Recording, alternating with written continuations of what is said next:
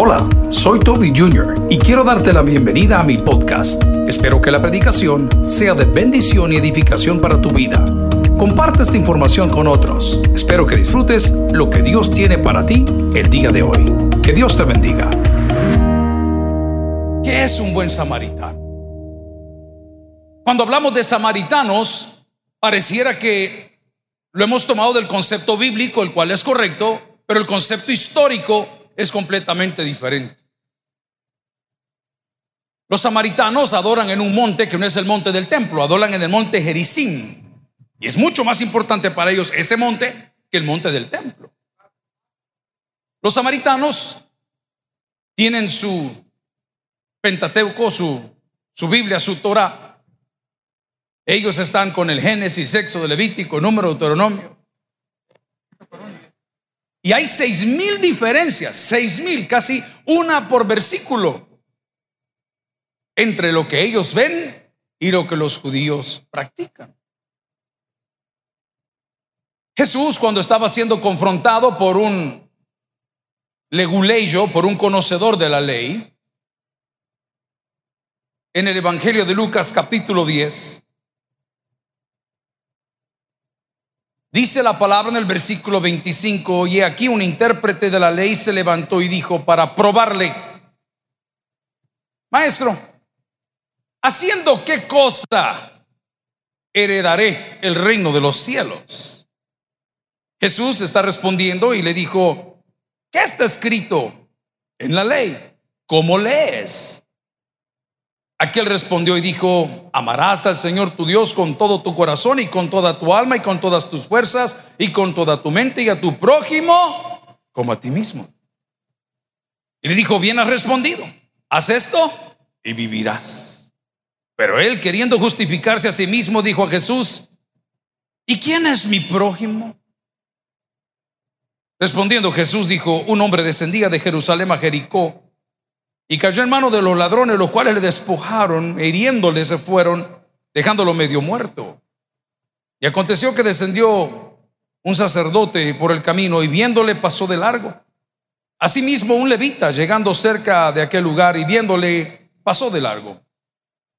Pero un samaritano que iba de camino, vino cerca de él y viéndole, fue movido a, fue movido a Oremos al Señor. Padre, enséñanos el día de hoy realmente qué significa ser buenos samaritanos. Y ayúdanos a entender que ni la religión, ni la denominación, ni el título que hoy tenemos, Señor, puede acercarnos al reino de los cielos, sino solamente tu misericordia a través de Jesucristo. En acción de gracias en Cristo Jesús lo pedimos todo. La iglesia dice, amén. ¿Cuántos están contentos de estar aquí en esta mañana? Amén. Bueno, los samaritanos, queridos amigos y hermanos, por naturaleza estaban distantes y separados del resto del pueblo de Israel. Los samaritanos se habían partido, habían hecho su propio grupito. Eran personas altamente difíciles. Sabe que los samaritanos no utilizan la estrella de David, utilizan solamente el menora, el candelabro de siete brazos. Y ellos lo hacen porque todo era legalismo, todo era ley, todo era tradición, todo tenía que hacerse de la manera como ellos interpretaban. Pero Jesús está diciendo, amigo cristiano, hijo de Dios o samaritano en el sentido bíblico, es todo aquel que es movido a misericordia. Por eso la Biblia dice, misericordia quiero y no acomodación. Misericordia quiero y, no que estés en los parqueos. Misericordia quiero y no quiero que me andes evangelizando. Misericordia quiero y no quiero que me andes simplemente inflando los números. El Señor es grande en misericordia y bendecirá a todos aquellos que seamos misericordiosos. Ser un buen samaritano, amigo y hermano, lo voy a llevar ahora a Lucas capítulo 6 es bendecir a los que nos maldicen.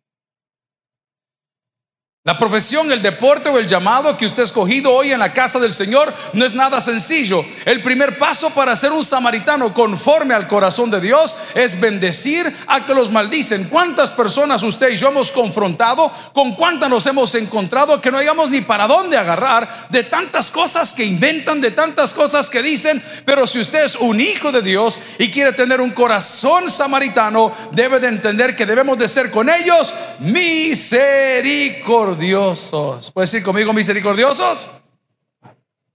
Amén.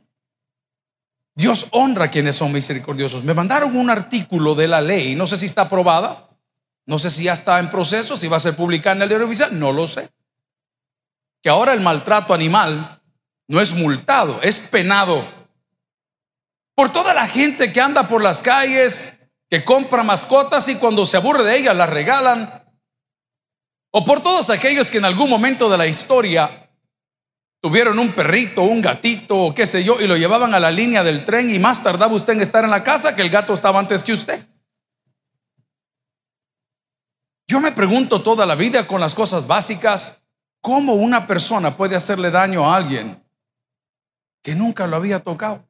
El otro día andamos por las carreteras allá por el puerto de la libertad y comenzamos a subir por la parte de atrás a llegar a la puerta de su suegra y a pasar la puerta de su suegra bajamos para abajo, amén, como dice el que está en Nicaragua, hoy ya tenemos dos nicas y, vamos para el otro lado y de repente en una, en una barda vi un ave preciosa que estaba muerta, pero lo estoy hablando, yo no sé si era un sope porque no lo he tenido de cerca nunca, amén, pero era una cosa inmensa.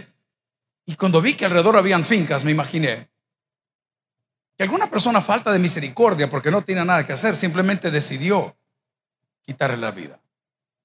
Escuche bien lo que le voy a decir. Nadie puede entrar al reino de los cielos sin misericordia. Esa misericordia no viene de usted, esa misericordia viene de Dios. Nadie puede entrar al reino de los cielos sin la misericordia de Dios que se llama Cristo. Así que el día de hoy, por favor, olvide cualquier cosa, pero jamás olvide ser misericordioso. Porque eso habla bien de Dios y habla bien de usted. Llegó mi hijo un poco preocupado ayer en la tarde, como a las 5 y algo.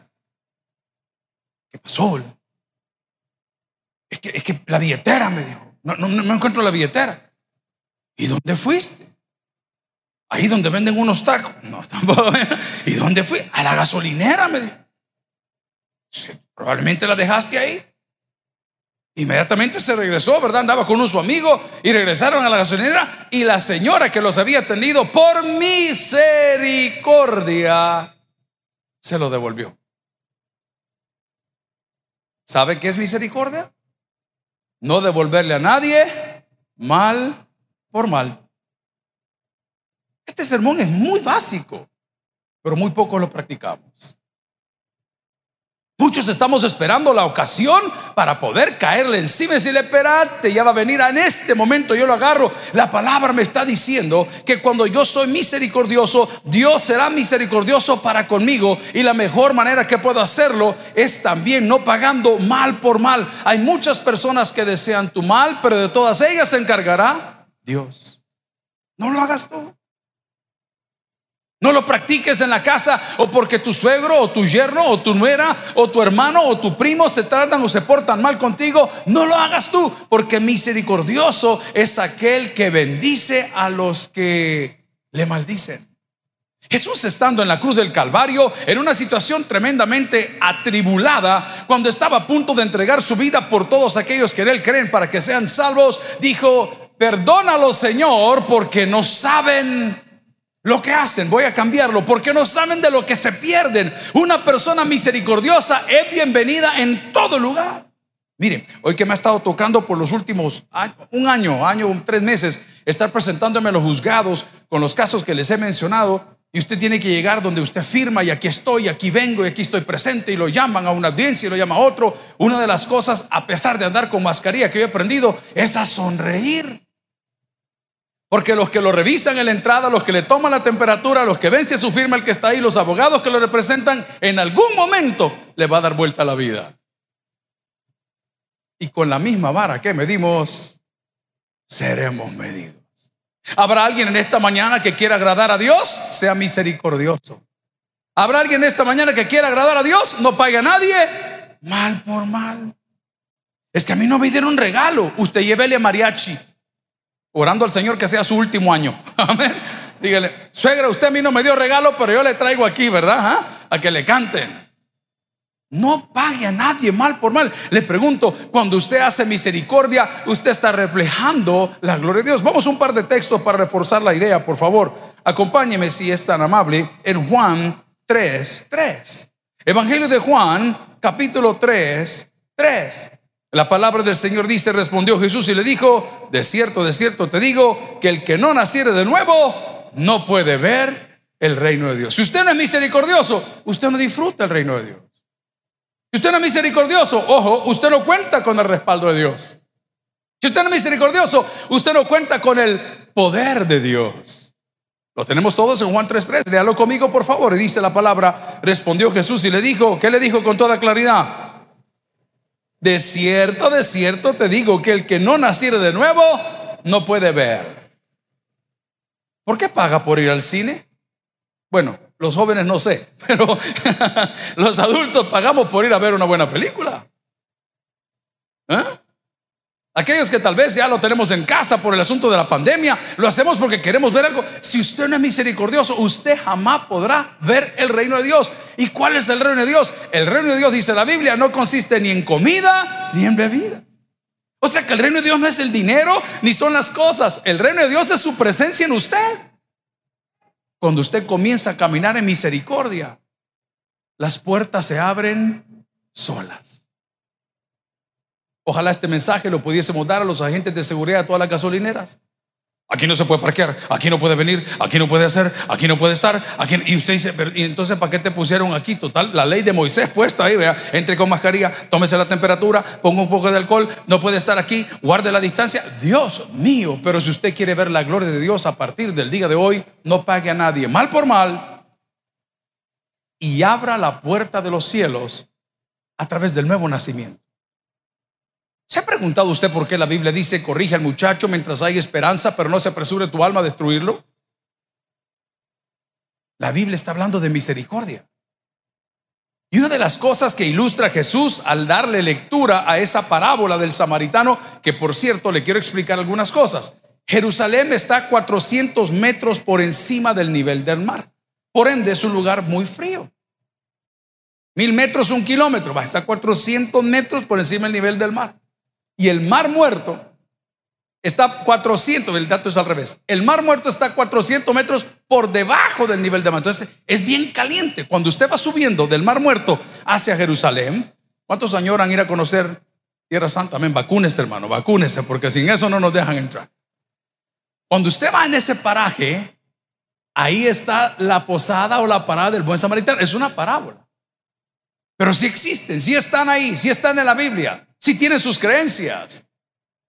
Pero es curioso ver que cuando usted ve el contexto en el cual Jesús está narrando, el hombre había sido despojado. ¿Despojado de qué? De esperanza. Había sido despojado de qué? De sus sueños. Había sido despojado de qué? De su honor. Entonces el buen samaritano no es el que le paga, es el que le dice, tú puedes, levántate, vamos, vamos para arriba. Dios tiene una palabra para ti, mañana va a ser otro día. Abre la puerta de los cielos con la oración. Un samaritano es el que pone esperanza en la vida de otros. ¿Alguien recibe esa palabra el día de hoy? Nunca había acompañado a mis hijos a su escuela. Él está ya casi terminando su carrera. Hay muchas cosas que hacer en esta iglesia, pero antes de la iglesia viene la familia. Y le pusimos una pausa. Simplemente un stop y dijimos, miren, ¿saben qué? Voy a ir con él. Él no me lo pidió, yo fui. Y qué bonito fue Todas las veces que se le levantaba y todas las veces que se le motivaba y todas las veces que le se cumplían sus sueños. Yo recuerdo cuando era Domingo Loco, él venía vestido de esa profesión. Y cuando veía alguna cosa que le tocaba ir a sus abuelos, que venía, que volaba, siempre decía, yo quiero tener esa profesión. Y qué satisfactorio es cuando usted se para en ese lugar, ve para atrás y dice, wow, hasta aquí nos ido Jehová. ¿Por qué nos ido Jehová? Porque sembramos en nuestros hijos palabras de vida eterna. Le hago la pregunta. ¿Qué le dice usted a lo suyo? Monodundo, vení para acá. Sos igual a tu tata. Si alguien está entendiendo, dígame un fuerte amén. Ser misericordioso no tiene que ver con dinero, tiene que ver con actitud. Y la palabra está diciendo el día de hoy que ser samaritano es bendecir a los que nos maldicen. Ser samaritano es ser misericordioso con los que se equivocan, como si nosotros estuviésemos en ese mismo lugar. Y la Biblia en el Evangelio de Juan capítulo 3, versículo 3 nos está diciendo que nos es necesario nacer de nuevo porque nadie que no ha nacido de nuevo tiene la capacidad de ser misericordioso. ¿Cuántos quieren prosperidad financiera el día de hoy? Vayan a trabajar. Pero los que de verdad quieren tener prosperidad financiera, comiencen a dar a quien lo necesita. Comiencen a dar a quien lo necesita. ¿Cuántas veces he insistido yo que cuando va a la pupusería y le sobra la cuora, déjesela a la señora?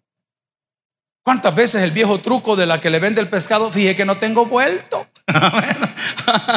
Hay tres mañosas, ¿eh? déjele las cosas como están. Mire, señor, usted que tiene tanto dinero, todo lo que le quitó a sus empleados lo va a perder en su salud. Ahí se la dejo sobre la mesa. Todo. Porque Dios no es sordo, Dios no es mudo y Dios no es bobo. Dios no va a permitir ahorita que usted está como empresario afligido, hombre, vienen los salarios mínimos para arriba, vienen estas cosas para allá, ¿qué voy a hacer? Dios proveerá. Si dio maná en el desierto y agua de la roca, tu empresa va a salir adelante. ¿Por qué? Porque tú eres misericordioso. Eres misericordioso. Eres misericordioso.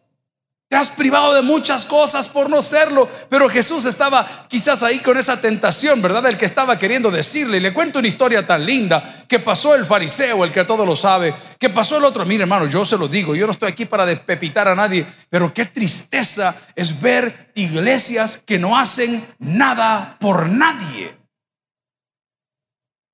Quiero decirles como iglesia que las personas que tienen ahí pidiendo dinero, a todas se les ha ofrecido su almuerzo, su desayuno y su bolsa de Salmo 41. Y ninguno de ellos la quiere agarrar. ¿Por qué? Porque ellos no tienen necesidad, ellos tienen negocio. Quiero contarle que el señor que está en la silla de ruedas al otro lado de la iglesia, en la otra calle, no tiene nada que ver con la iglesia, por más de 10 años le hemos dicho, te vamos a pasar la pensión del Salmo 41. Te lo vamos a mandar a la puerta de tu casa. Te vamos a mandar la bolsa de alimentos. dice el hombre, no, yo aquí apenas le habla porque está muy enojado. Amigo y hermano, usted no se preocupe por quién lo recibe. Usted preocúpese por hacerlo. El día de hoy, la Biblia nos enseña que los samaritanos son aquellos que la Biblia describe los que no pagan mal por mal y los que los bendicen a quienes maldicen. Vaya conmigo al Evangelio de Lucas capítulo 6, versículos del 28 en adelante. Y aquí está la descripción maravillosa, el amor hacia los enemigos y la regla de oro. Y dice la palabra, bendecid a los que os maldicen y orad, santo Dios, por aquellos que os calumnian. Mire qué difícil situación en la que estamos. La Biblia no dice perdonarlos, o dice orá por él, orá por él, orá por él. Bueno, vamos a la Biblia. Bendeciré a los que te bendijeren y a los que te maldijeren, maldeciré. Atención, y en ti serán benditas cuántas? Todas las familias de la tierra. Usted y yo tenemos personas que no merecen su misericordia, que no merecen su paciencia, que no merecen su atención, pero eso no es lo que la Biblia enseña. La Biblia le dijo a aquellos que querían seguir a Cristo, toma tu cruz y sígueme. Active la misericordia en su vida. A mí me encanta porque tuve buenos maestros y buenos docentes, tanto en la universidad, en los posgrados, como también en la educación básica. Y tuve maestros que eran extremadamente difíciles.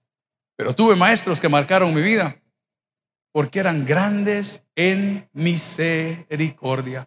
¿Y qué le decía yo? Maestro, fíjese que no pude venir al examen y pues no sé qué puedo hacer, yo sé que la materia la puedo perder. Ajá, enséñame, ¿qué notas llevas en otros parciales?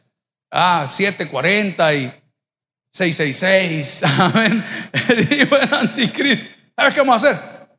Vamos a dividir todos tus promedios y te vamos a sacar la nota. Si ese hombre a mí no me da esa facilidad, yo no me hubiese graduado en esa promoción. Pero 20 años más tarde, cuando esos maestros se congregan en mi iglesia y yo los veo ya venir con un bastón y los veo venir bastante necesitados, es ahí donde usted dice, ahora le voy a devolver lo que él sembró en mí. Le voy a promediar la nota. ¿Ah? ¿Alguien recibe esa palabra el día de hoy? Señora, no se le olvide que pronto usted será abuelita. ¿Ok? Nunca se le vaya a olvidar eso. Ahorita todavía aguanta las faldas. Así, todavía. Ya más adelante ya las cosas van a cambiar. Y todo lo que el hombre sembrare, eso también se gana. Un día estaba sentado con la muerte DVD, sentado en su escritorio, dos, dos, no sé cuál de esa cosa. Y me puse a pensar, de mis tres hijos, cuando yo esté más viejo y retirado, ¿quién va a ser el que me va a visitar y quién es el que no va a venir? ¿Ya se puso a pensar usted? Yo espero que ninguno venga porque solo altar llegan a la casa, hermano. Pero en serio, pensando en buenas cosas, ¿quién de mis hijos me va a visitar? ¿Y quiénes no me va a visitar?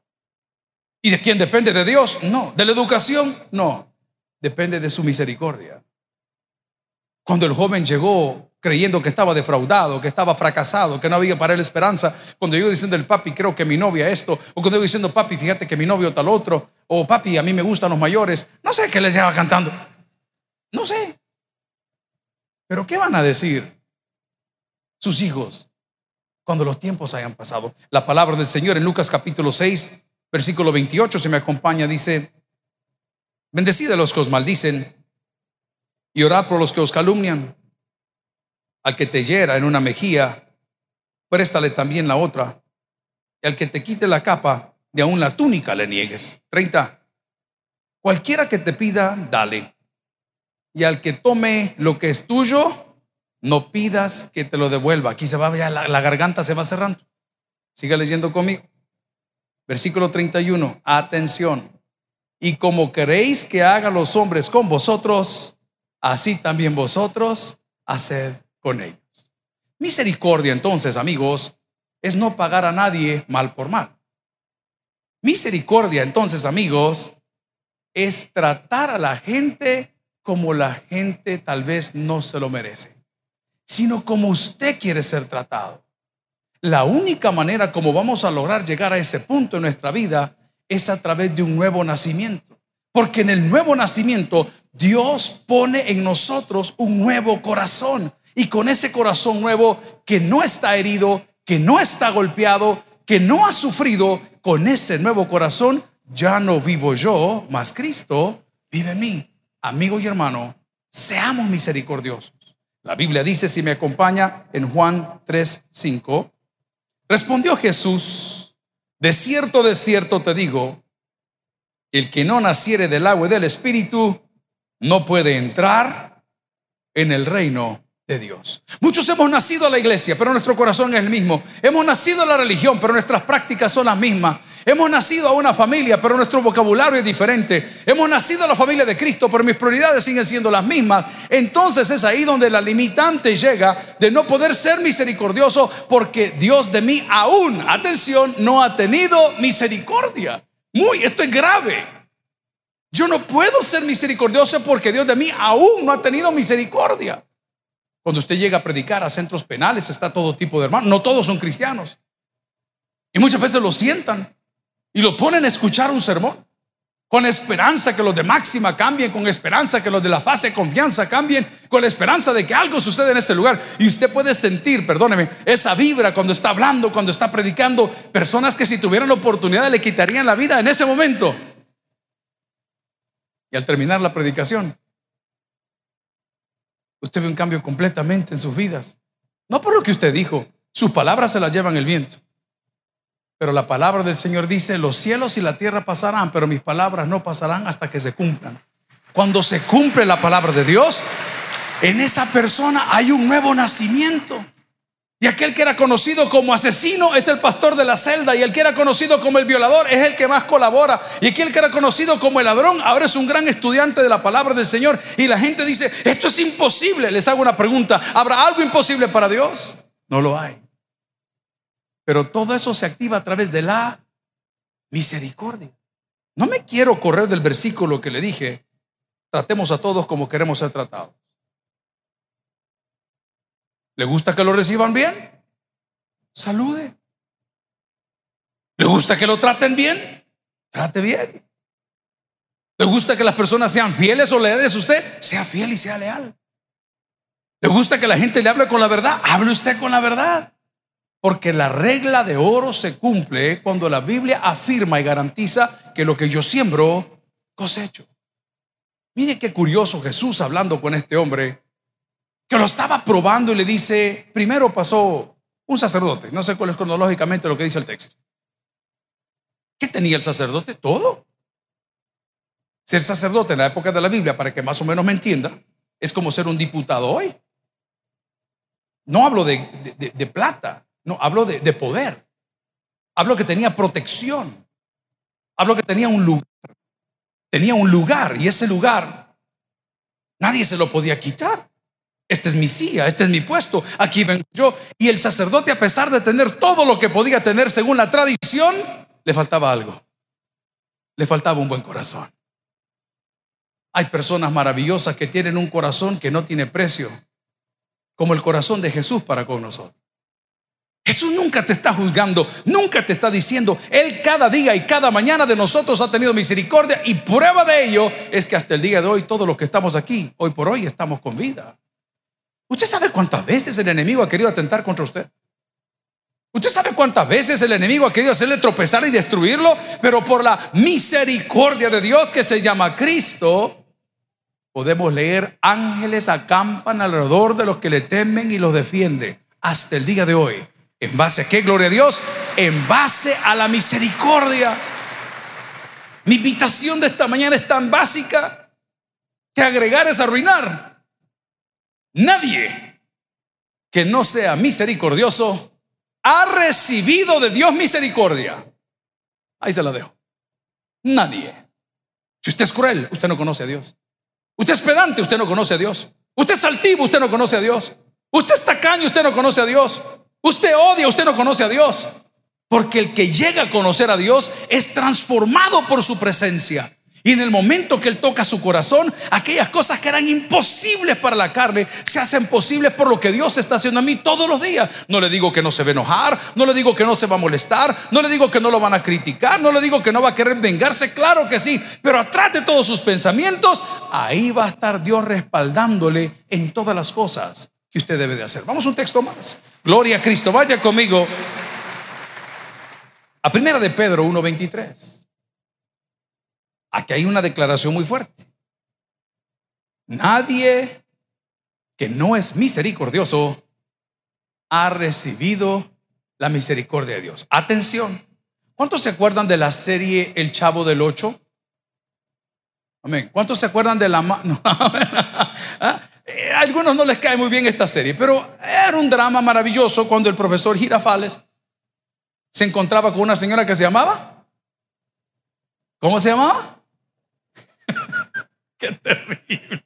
¿Ah? Entonces, cuando la veía, aparecía una musiquita. ¿ah? Y él llevaba unas flores, que a saber cuántos años las anduvo, porque nunca vi que se las diera, pero él siempre las andaba. Y de repente, cuando andaba las flores, ya habían conectado, porque parece que el profesor Girafales solo llegaba a comer, porque ahí no dormía. Qué terrible. Si le pone atención a la serie. Pero bueno, entonces el profesor Girafales llegaba y comenzaba la interacción y decía, pase usted. Y el otro decía, ay, viera estos puestos de aquí adelante, hermano. Este mensaje es para ustedes que están aquí. Ah, quítate, aquí voy yo.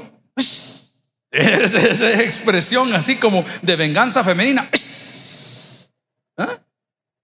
Hermano, por el amor de Dios un hombre muy fuerte en el Evangelio y en toda la teología paulina que tenemos hoy, que es el apóstol Pablo, dijo, lo tengo todo por basura por amor a Cristo. O sea, hermano, si le llevaron su carro, Jehová dio, Jehová quitó, sea por los siglos, Jehová bendito. Si le quitaron su trabajo, Jehová dio, Jehová quitó, sea por los siglos, Jehová bendito. Uy, esto es fuerte. Perdió un ser querido, Jehová dio, Jehová quitó, sea por los siglos, Jehová bendito. Le llegó una enfermedad. Jehová dio, Jehová quitó, sea por los siglos, Jehová bendito. Porque al final de la vida vamos a ver lo que Job vio. ¿Y qué vio Dios? ¿Qué vio Job? La multiplicación de Dios en su vida. Lea conmigo el texto. Estoy en 1 de Pedro 1.23. ¿Lo tenemos todos? A ver, aquí hay una acción. Aquí hay un verbo. Aquí hay una implicación. ¿Por qué no puedo ser misericordioso? Porque usted no conoce la misericordia de Dios. El que la ha recibido la comparte, dice la palabra del Señor, siendo renacidos, no de simiente corruptible, sino de incorruptible, por la palabra de Dios que vive, ojo, que vive y que más dice, y permanece. ¿Para cuánto dice? Para siempre. Ahí lo viera aquí los domingos. Hoy vine a las 6 y 25. Y los hermanos que nos colaboran porque lo hacen muy bien, estaban lavando los baños de la iglesia, estaban trapeando la cafetería, vinieron a acomodar las sillas acá, a reservar los que van a vender, ¿ah? y, y vinieron por todos lados. El lunes en la casa no lavan ni la taza en que toman café. Y si le dice el marido, amor, no voy a llegar a dormir, entonces ya no volvás. el ya no volvás. Se le atraviesa un carro, este. Ajá. Hermano, lo que le estoy predicando no es para usted, es para mí. Porque hay ratos que yo tengo ganas de reventarme, pero con de alma y decir, ¿saben qué? Acabemos este show y hagamos las cosas como son. Pero entonces digo, ¿y qué gano? ¿Y qué gano? Si lo mejor que usted puede hacer con un desgraciado es amarlo. Mi papá me enseñó algo. Anoten cuántos varones hay en la casa Señor. Por favor, don Mario, tome nota, pero tome nota que esto es importante. Mi papá me dijo una vez, a la mujer que te llene, le vas a decir estas palabras. Please repeat after me. te voy a enseñar a vivir conmigo, pero jamás te voy a enseñar a vivir sin mí. Ufa, Dios lo tenga en gloria ese hombre. No, qué barba. No, se peló. Hermano Toby 1-1. Pareciera que las parejas de hoy, los novios de hoy, las familias de hoy, estamos esperando algo para decir. Aquí dice la palabra en primera de Pedro 1.23, siendo renacidos, no de simiente corruptible. ¿A cuánto le gusta el aguacate? A mí me encanta, pero me da cólera que quien no lo sabe preparar, o como dicen en El Salvador, tiene mano caliente. Algunas tienen más que la mano, pero bueno, ese es otro tema. Cuando sacan el aguacate, se comienza a poner la oxidación, ¿no? ¿Qué color se pone? Como este día la señora que está aquí terrible. Entonces usted quiere comérselo, pero ay, se arruinó, qué terrible. O le parten una manzana y tan pronto apartan la manzana, se pone así, ¿verdad? Se pone oscuro. Bueno, aquí dice que siendo renacidos, no de simiente corruptible, sino de incorruptible por la palabra de Dios, que vive pero ese es que usted va muy rápido. Por la palabra de Dios, que qué dice? Ok, y lo que tiene vida, se mueve. Se mueve. ¿Cómo hace usted cuando ve que está dormido el hombre al lado suyo? Ay, hijo, no se mueve tu papá. Y ya todo mundo afligido. El bicho viendo dónde está el reloj. ¿Y cómo lo hace? Lo empuja para ver si tiene vida. Si usted cree que ha renacido a la familia de Dios y ha sido usted investido de la misericordia de Dios, pero no hace nada por nadie, le tengo una noticia. Le es necesario hacer de nuevo. Porque todo lo que quites de tu mesa para dárselo al que lo necesita, Dios te lo va a cuadruplicar. Puedes anotar esto en tu Biblia el día de hoy. Toda sonrisa que tal vez no te nace, pero ese día tú quieres motivar algo, Dios te la va a devolver. Y toda esperanza que siembres en la vida de las personas por misericordia, que no la han hecho contigo, que tal vez tus padres, tu pareja, tus hijos no lo hicieron y lo das para otra persona, Dios te lo va a devolver. Por eso la palabra dice que hemos renacido de una simiente no corruptible, sino incorruptible, por la palabra de Dios que vive, atención, y permanece. Número, número dos. Y la tercera, ¿para cuánto? Para siempre. El que ha recibido misericordia se comporta con misericordia todos los días de su vida aunque llores. Yo tengo testimonios en esta iglesia de personas que les ha tocado lavarle la ropa que la amiga del esposo dejó en la maleta con el que se fueron de viaje. Y cuando llega el hombre a la casa, amor, aquí allá, Claro, la señora le saca la ropa y le dije, te lavé tu ropa y te lavé también la que trajiste. Aquí se equivocaron en el aeropuerto. ¿Ah? Y, la, la, mujer sarcástica, ¿y de cuándo aquí utilizas falda vos? Amigo y hermano, el que la está regando sabe que la está regando. No se lo recuerde con el error, recuérdeselo con amor. Se lo voy a poner así, porque Chucho bien comido no anda basureando. Fuerte. Este es el Evangelio. Pero nosotros queremos hacerlo ver mal. No. Usted diga eso, está bien. Así, así es. Yo, dele, siga. Así es. Pero tarde o temprano aquellos que han nacido de nuevo, que hayan recibido la misericordia de Dios en sus vidas y comiencen a ser misericordiosos, oiga bien, serán abrazados no por lo que yo digo, sino por lo que la Biblia enseña, por una misericordia que no tiene comparación. ¿Cuál es esa, pastor? El perdón de nuestros pecados y la vida eterna. El que tiene oídos por el que oiga, vamos a orar al Señor. Gloria a Cristo. Gracias por haber escuchado el podcast de hoy. Quiero recordarte que a lo largo de la semana habrá mucho más material para ti. Recuerda, invita a Jesús a tu corazón. A cualquier situación, Jesús es la solución. Prueba Jesús. Si no te funciona, te devolvemos tus pecados. Muchas gracias y hasta la próxima.